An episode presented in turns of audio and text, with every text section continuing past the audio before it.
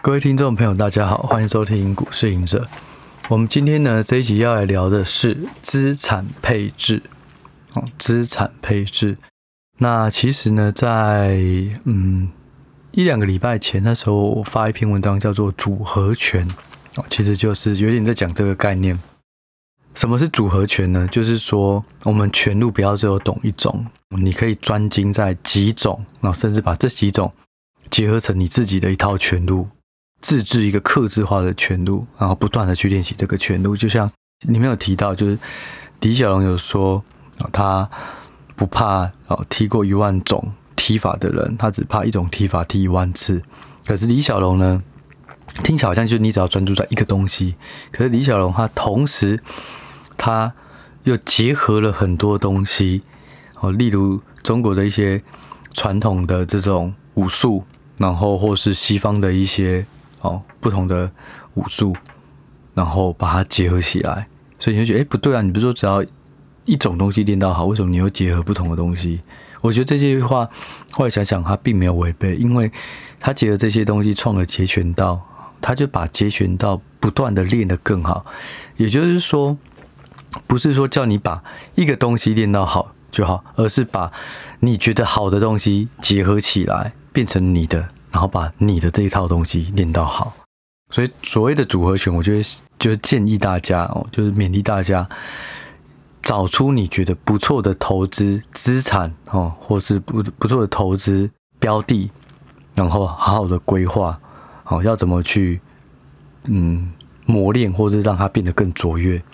好，举例而言。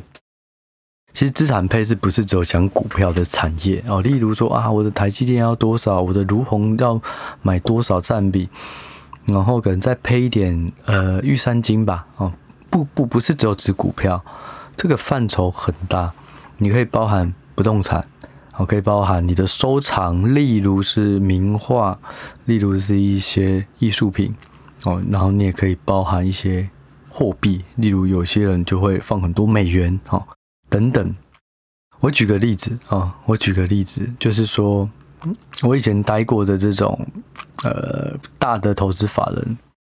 他的资产都是几兆哦，他不会就是把所有的东西都放在同一个篮子里面，因为你的几兆，你只要亏损或波动一点点，那个影响就非常的大，你就没有办法永续经营。所以呢，普遍都会分几个部分啊，一部分是房地产。哦，房地产可能就占十到二十趴，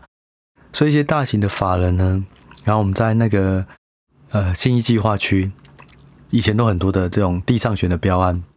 就有很多大法人去标，因为他一次就可以消耗掉很多资金做一个资产配置，然后盖好以后出租，然后他会算那个报酬率哦，所以一部分是房地产，那第二部分呢就是会放股票，股票可能就是二十趴到三十趴。然后呢，再就是债券，啊，债券可能就是四十趴到五十趴。那股票呢，也不是只有台股，因为分散到美股，而且又以美股越来越多。那债券也是一样，它除了台湾的发行的公司债，有美国的公司债，有全球的国债等等。哦，它就是一个分散分散一个资产配置的概念，才有办法永续经营。如果我们投资的目的都是最后要达到一个安心退休，那我们我们要记得把我们的投资打造成可以永续经营。所以资产配置就是一个很重要的事情。也许你可能是一个刚入行、哦刚入股海没有多久，可能一年、两年、三年不等的新鲜人。不过总有一天，你一定你的股龄可能也会是十五年、二十年、三十年。哦，不是在那时候的时候才在想说你要怎么去收敛的投资，好好的做资产配置，而是当你的资产一次次膨胀、一次次放大的时候，你就可以慢慢去拨一些资金，慢慢去做一些功课，在不同的资产类别。它的好处就是，当一次性的系统风险出现的时候，你不会全盘皆输，每一个部位都被腰斩哦。债券跟股票本身就会有差异，房地产跟债券跟股票本身也会有差异，那如果你的房地产又不是在做这种价差的买卖，而是出租，诶，它就是一个稳定的现金流，它的效益就可以跟你股票的高值利率的存股做一个同等的效应，都是提供一个稳定的现金流。但是股市不好的时候，房市未必不好。哦，就像这一波的 COVID-19 下来，大家以为哇会跟 SARS 一样哦，这个房价又会跌了多少？那时候再去捡便宜，就发现哎。房价只是量缩，没有什么成交量，价格没有动，哎，结果复苏以后，房价继继续创高，现在很不可思议。新店哦，这种重划区哦，一坪可能要八十万哦，青埔一坪可能也都六十几万哦，这个以前在三年前都都可能不到一半的价格哦，不要讲新店或是青埔这种重化区，你在你看台中哦，可能十四期、十五期。然后，或是看高雄哦，或是甚至你就看原本的蛋黄区，台北市哦，这一两年也是非常的夸张哦。我们家那里，嗯，大马路有几个都更案谈好了，谈了好几年，谈好了，现在开始施工，然后一坪也是快两百万开价啦，我不知道会实际上会多少，可是我在十十十五年前，哎是。差不多，差不多十年前，哈，那时候在看那一带的时候，一个二手大楼一平差不多就是八十万，我就觉得超贵。哦，哎，八没有不止八十万，九十万，我就觉得超贵。哇，没想到十年后新建案快两百，就是这个物价之大之悬殊，所以不是说股票跟房地产哦一定是完全联动的，他们还是你看，其实这一波的房价在涨。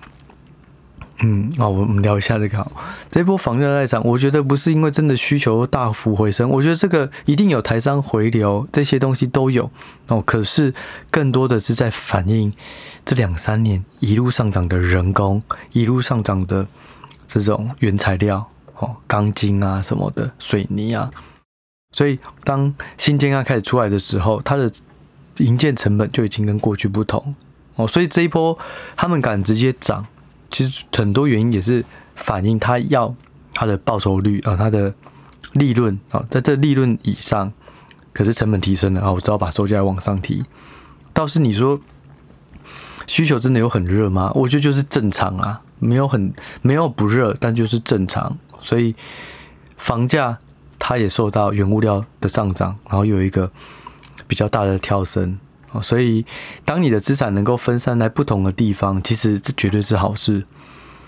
但是这件事情你也要花更多的功课，因为你研究股票就是需要一段时间，你研究房地产也需要一段时间。所以，就我而言的话，我非常建议大家，你在投资一定要找你的账户、你的伙伴啊，你不一定都是大家，你可以是在股票认识的，可是大家有强有弱。可是，在不同的领域，可能这个人他对于房市又特别了解，这个人对于债市，这个人特对于美元又特别了解，那大家就互相去学习吸收，我觉得这样的速度会更快。我像我有一个好友哈，就是这几年就是把这把房贷哦、真贷哦，然后也是这种，反正就是非常大的金额，直接去买美金，好，去买美金的商品。就美金这一波哦，这一年来超强哦，就是原本货币来讲，它的涨跌幅跟股票来讲，就是完全看不起啊。货币这个涨跌幅才一点点，那拜托人家股票一天涨跌停就十趴了。可是实际上，如果你以稳定性来讲，美元就是这一波随着升息很稳健的上涨，很稳稳的，你就很心安，然后就赚到一笔钱，然后最近他就把这笔钱。好，拿出来，好，再去做其他投资，收割，哦，所以其实投资有很多种，哦，不是说股票最好，股票它能够赚到很多超额报酬，可是也要有本钱，要有本事，可是实际上其他的领域，如果你能够都精通，你你做一个比较好的资产配置，哦，你也可以达到一个长期投资安心的这个永续经营的概念，啊，像是我其实。我举个例啊，之前在跟 M 平方一起做课程的时候啊，我就会觉得说，哇，我一定要把总经做好。那总经如果你了解，你就可以去交易债券、交易交易这个利率哦，交易不同的货币，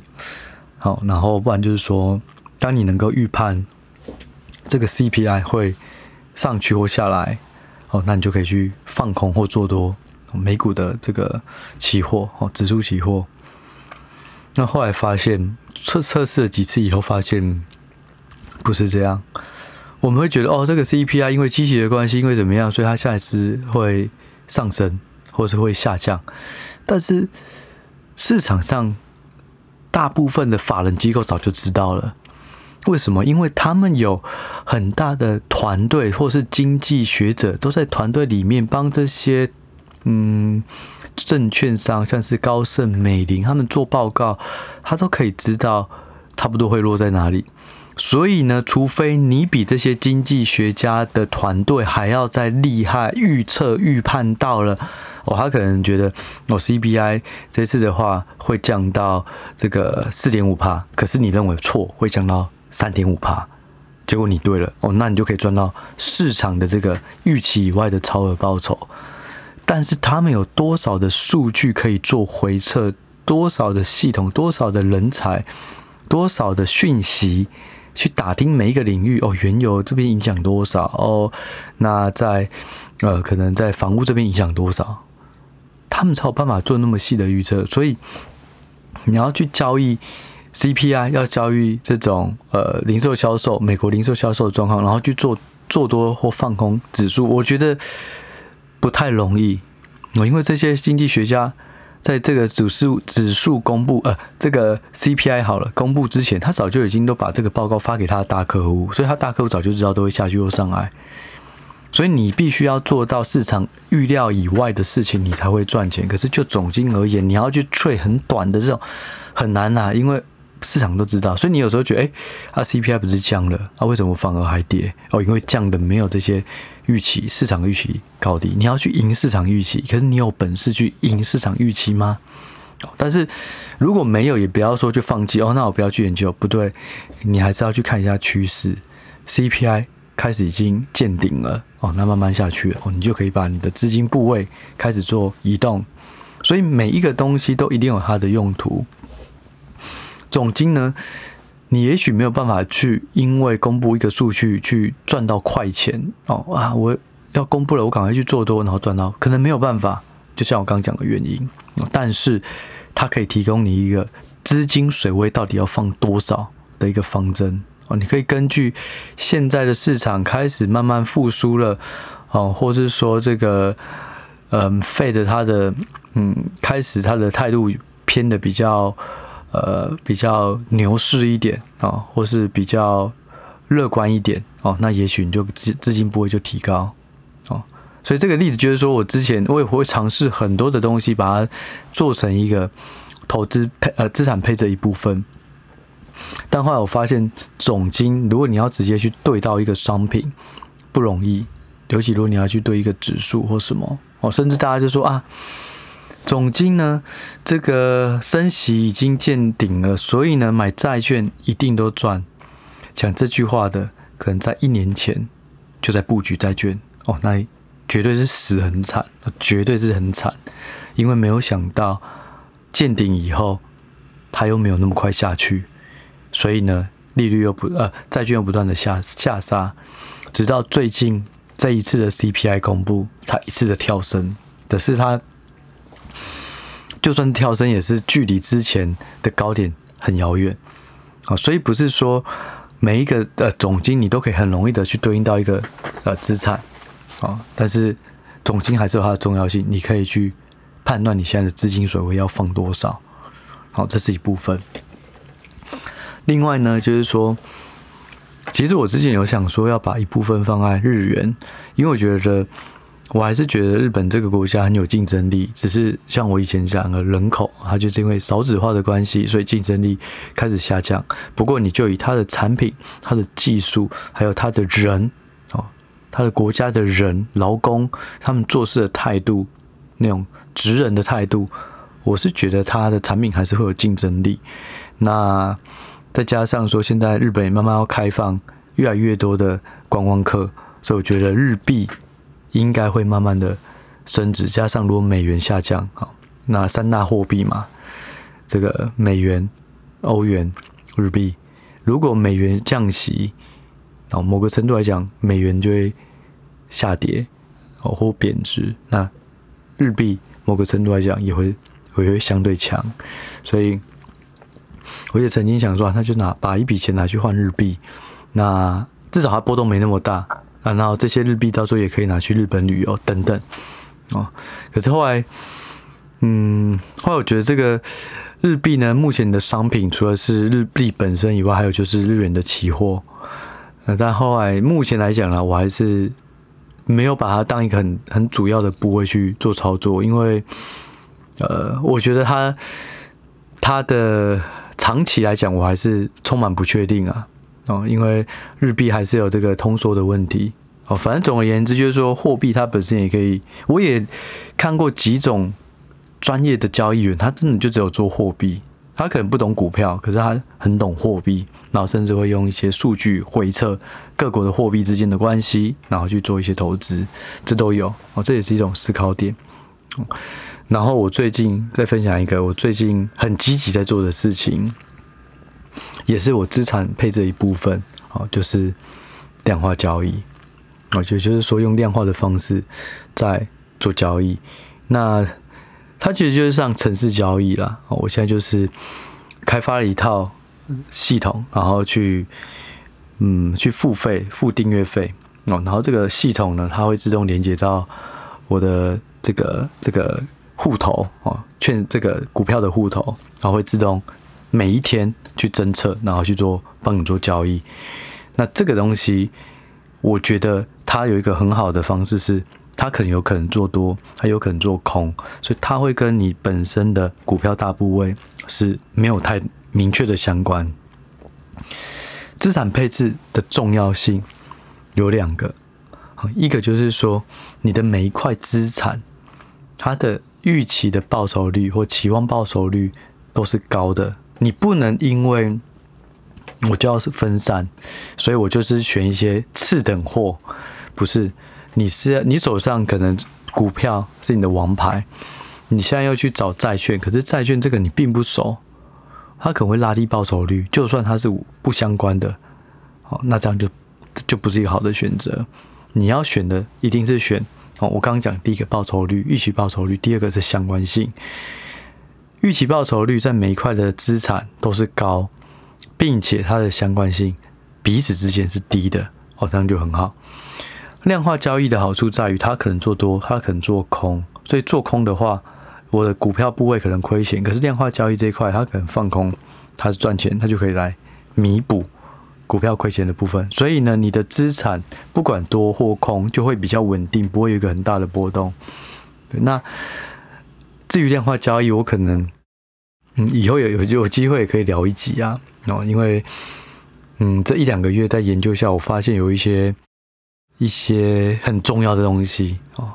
其实量化交易最重要一件事就是波动，你必须要了解那个产品的波动，你才有办法同时做多做空哦。但是它又有有很多打法，你可以追求的是高胜率的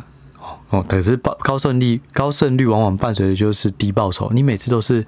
小赚小赚小赚，可是有可能一次亏亏很多。你也可以是低胜率。可是，当你逮到一波大的，哇，那个报酬率就非常高。哦，总而言之呢，就是量化交易和城市交易，我觉得这个也是一套大家可以哦。简单来讲啊，你可能会觉得啊，城市好难啊，再去学一些城市嘛什么的。我们简单来讲，假设你不会写程式码没关系，但是如果有一套是对于大盘指数做多或做空，其实也也是可以是一个资产配置。我记得有一些投资机构哦，不是不是寿险，可能是自营哦，他们有时候也会搭配一些放空台指期，去保护你的多头部位，当你没有把握的时候哦。所以其实资产配置有很多的玩法，很多的打法，这也是投资有趣的地方，在于每一个投资的资资产，它本身的特质会。带给你不同的保护，所以我那篇组合拳来说，哦，拳击好像很厉害，只要被打到一拳正中要害，你就被 KO 了。可是呢，对于不同拳路的，你在对抗拳击的时候，最重要的就是要把它那个呃距离的弹性把它限缩，不要让它到最适合的距离，然后敲你一拳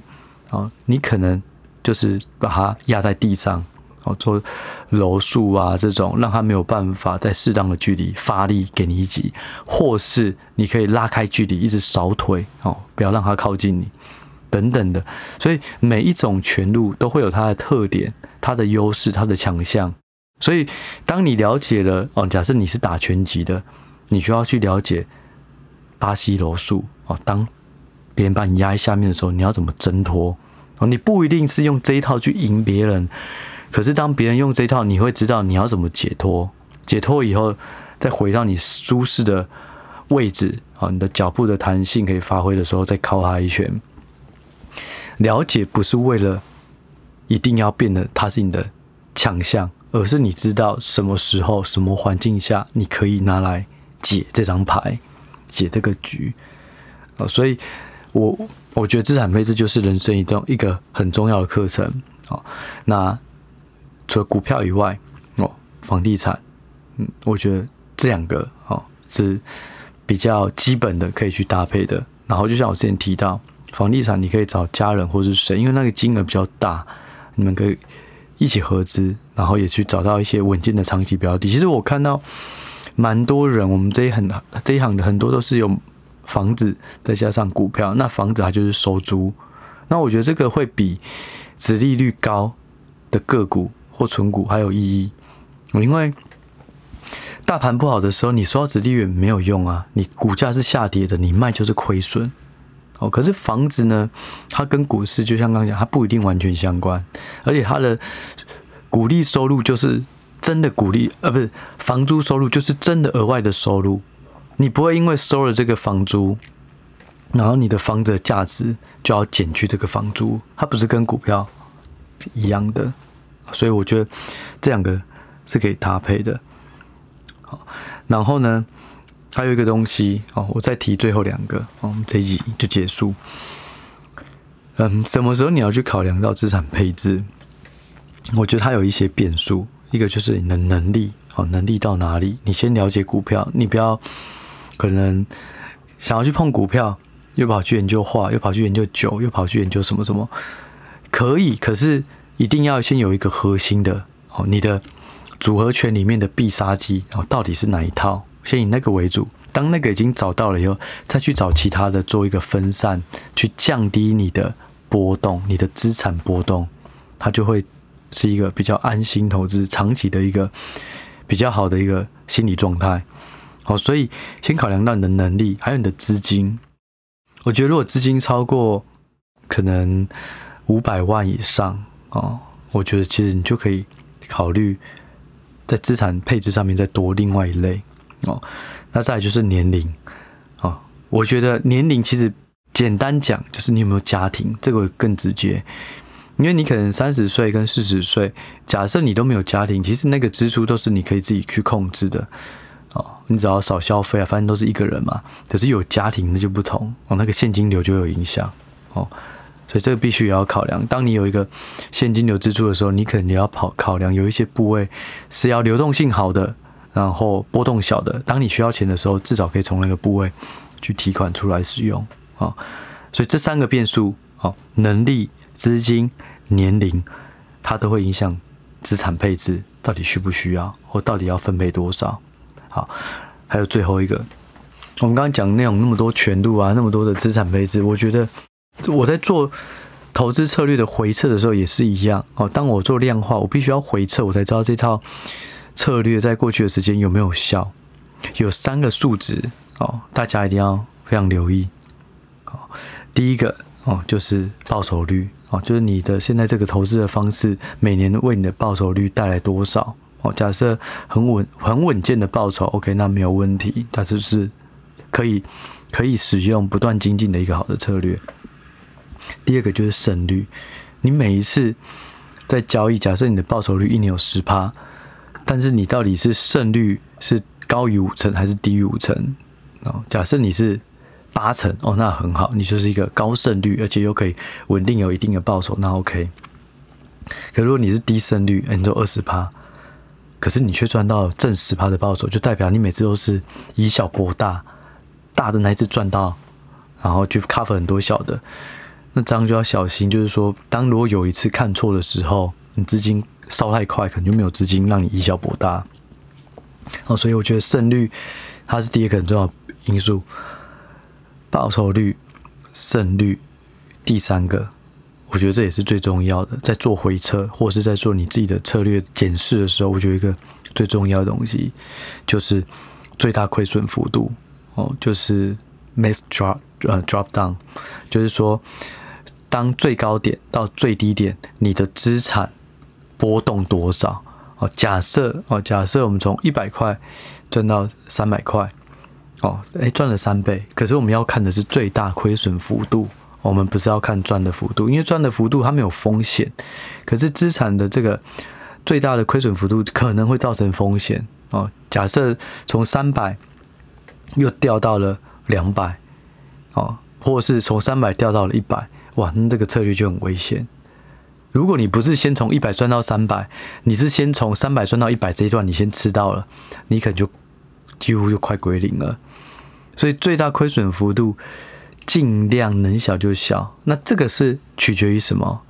这三个变数都取决于你的资产到底，或者你的标的到底是什么。所以你要去微调，去找到适合你的标的哦。所以很多人他的方式最简单，就是去找长期的存股。可是这个存股，你胜率可能不会太差哦，反正就是有配息，然后会不会不太会跌，最大亏损幅度可能也不太会大跌。如果跟电子股比的话，很多存股可能跌幅也不会电子股那么多，但是它的受限就在于报酬率。哦，当一个大多头来的时候，存股的报酬率也会比较低。哦，这个只是其中一个东西。哦，你也可以去把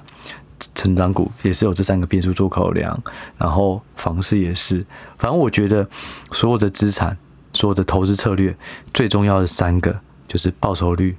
胜率以及最大亏损幅度。因为当你资金烧光，最大亏损幅度太高了，尤其我觉得最大亏损幅是最重要的。因为当你资金烧光，报酬率跟胜率都没有意义了，因为你的本已经被烧得太少了，你要花很多年、很多时间才有办法再恢复到以前的水位，再去累积。